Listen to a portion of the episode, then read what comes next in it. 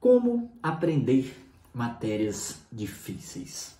Aquelas que não entram na sua cabeça, que você não consegue, que você diz assim: não, isso eu não aprendo, não tem como, já tentei. Vamos lá, vamos ver aqui quatro dicas para você entender como aprender qualquer coisa, mesmo as matérias difíceis dos concursos, do vestibular, do que você for estudar, tá certo? E para isso nós vamos compreender um pouquinho do processo de aprendizagem. Se você conseguir entender isso aqui, ao final do vídeo você vai ser capaz de entender as matérias. Se você não me conhece, eu sou Bruno Bezerra, hoje eu exerço o cargo de auditor fiscal da Receita Federal e estou aqui nesse canal para te ajudar a ser aprovado no concurso dos seus sonhos, tá certo? Então, antes de nós falarmos as quatro dicas, eu quero que você entenda como é que funciona o processo de aprendizagem, que tem três etapas. Quais são elas? Primeira delas, nós partimos da, da etapa 1, da fase 1 do processo de aprendizagem, que é a ignorância, o desconhecimento. Quando você vai ver algo novo, quando você vai estudar algo que é novidade, você parte do desconhecimento, da ignorância, você não entende aquilo. Você começa a estudar e entra na fase 2, que é quando você conhece o assunto, quando você começa a aprender, você entende, só que você entende com uma condição: na presença de algo ou na presença de alguém. O que, é isso, Bruno? Eu não consegui entender nada. Olha só, me disse se isso já aconteceu com você. Era muito comum acontecer comigo quando eu estava estudando. Às vezes, eu estava assistindo a uma aula, eu entendi o professor explicar uma questão, explicar um assunto, explicar um assunto, e eu consegui compreender tudo. Quando eu ia tentar resolver aquelas questões, não saía. Eu entendia quando o professor explicava, mas eu não conseguia resolver sozinho. Ou seja, eu entendi na presença do professor. Às vezes acontece também de você ler um livro, de você ler um PDF, de você ler uma apostila, ler um material, e você entende tudo que você está tá lendo. Agora, se você tentar explicar aquilo para alguém, explicar para um amigo, para um colega, você não consegue. Ou seja, você entendeu na presença do seu material. Mas quando você precisa explicar, externalizar aquilo, você não consegue.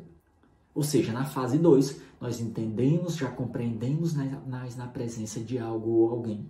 Quando nós tentamos explicar aquilo para outra pessoa, colocar aquilo no papel, resolver uma questão, o negócio não sai.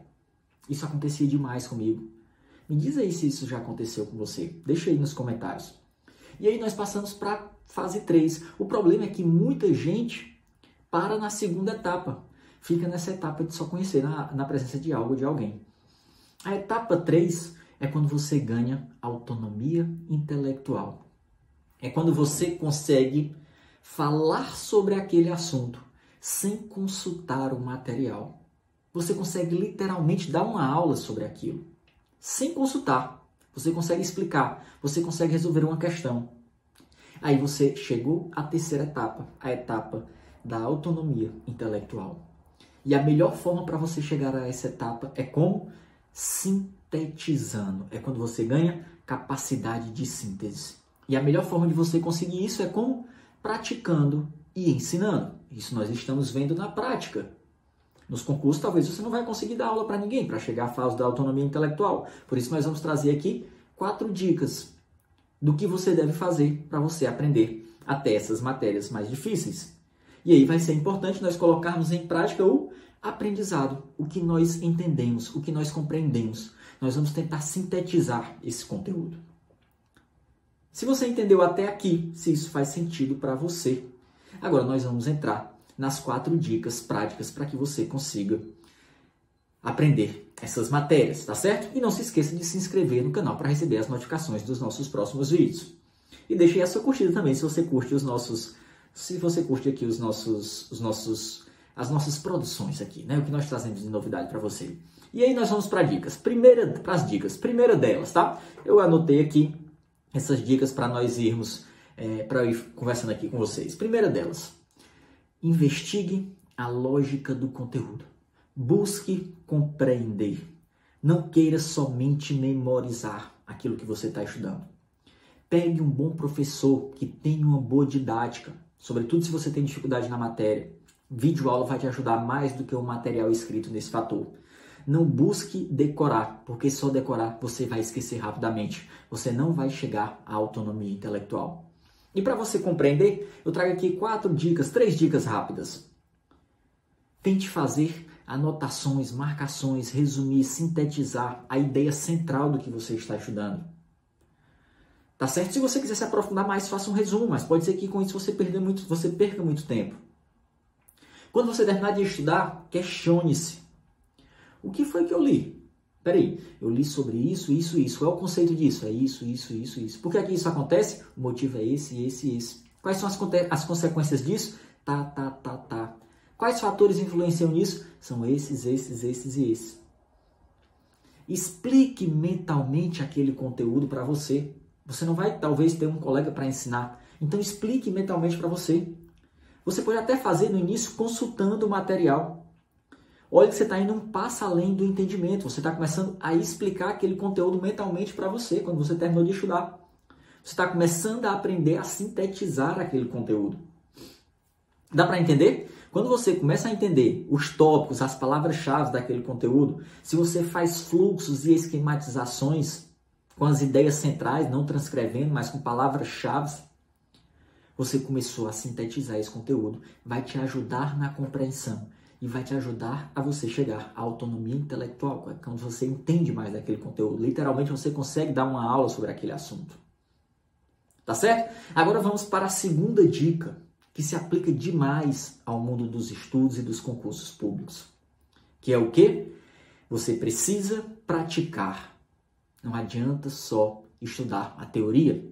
Então você vai ter que resolver questões. Isso ajuda demais a você ganhar autonomia intelectual. Você está fazendo um estudo mais ativo você está tentando recuperar aquelas informações que você estudou, sem simplesmente ler o material novamente. O que é um estudo ativo e um estudo passivo?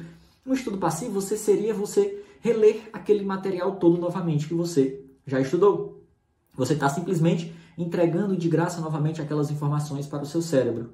Agora, quando você tenta lembrar daquele conteúdo por meio da resolução de uma questão, por exemplo, ou mesmo tentar forçar sua mente a lembrar o que foi que eu estudei, isso, isso, isso, isso é um estudo ativo, é muito melhor para memorização, para consolidação daqueles conteúdos na memória de longo prazo e para compreensão também. Ajuda muito na compreensão, não só na memorização.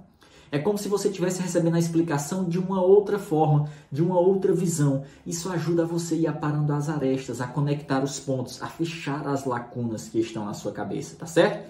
Ajuda a você fixar, a você repetir novamente aquele conteúdo. Agora vamos para a terceira dica que é o que? Segmentação dos estudos. O que é, que é isso, Bruno? Veja só, se você tem 20 horas para estudar um conteúdo, o que é que é mais eficiente? É você estudar esse conteúdo freneticamente durante dois dias, estudando 10 horas cada dia? Ou você acha que vai ser melhor para o aprendizado se você estudar durante 10 dias estudando duas horas por dia. Vai ser estudando duas horas por dia durante dez dias. Você diluir os estudos em vez de concentrar em um único dia é mais eficiente para o processo de aprendizagem. Essa repetição ela favorece sua cabeça estar em constante lembrança daqueles conteúdos, vai fazer você ir conectando os pontos e vai fazer com que o seu processo de aprendizagem seja melhor. Como é que se aplica isso nas questões, por exemplo? Se você vai resolver 100 questões de um assunto, em vez de você resolver as 100 em um único dia, resolve 10 questões por dia durante 10 dias. Vai dar as mesmas 100 questões, mas vai ser muito melhor para o aprendizado. Você está repetindo. A sua cabeça entende, o seu cérebro, a sua mente entende o que, que o que está sendo repetido para ela constantemente é importante e ela guarda aquelas informações. Dá tempo a você amadurecer o processo de aprendizagem. Depois nós podemos falar em outro vídeo que você aprende em dois modos, no modo concentrado e no modo difuso. Então você precisa também descansar a mente para ir maturando aquele aprendizado. Então quando você dilui, você vai alternando esses métodos de aprendizagem. o concentrado e o difuso, quando você está com atenção contínua e quando você está relaxando a mente.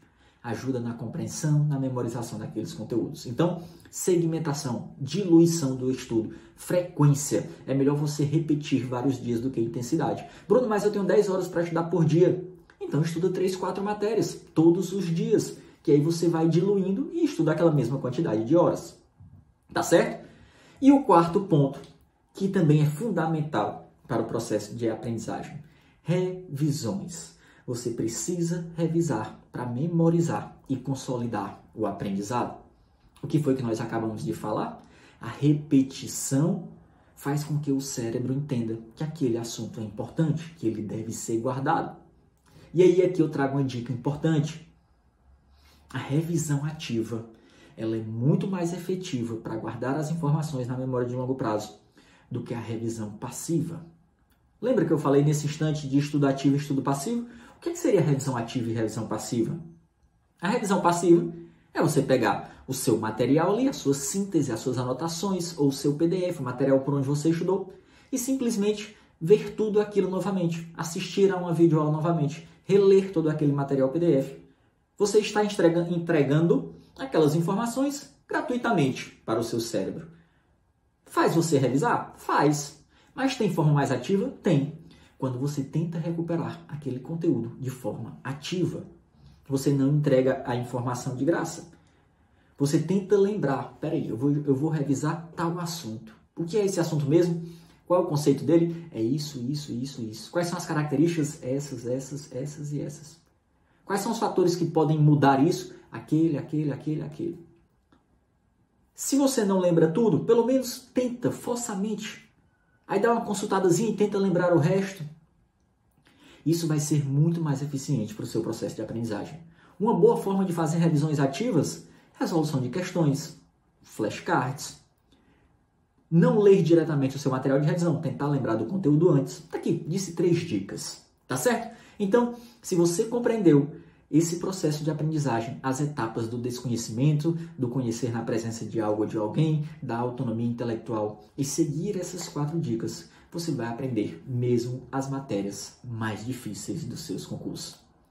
Se você gostou desse conteúdo, compartilha com um amigo que tem dificuldade em alguma matéria ajuda o próximo que você será com certeza retribuído por isso. Se gostou, se inscreve aí no canal, deixa a sua curtida, deixa o seu like, me diz de qual dica você mais gostou aqui, me diz em qual matéria você tem dificuldade. Um grande abraço do professor Bruno Bezerra e até a próxima. Valeu!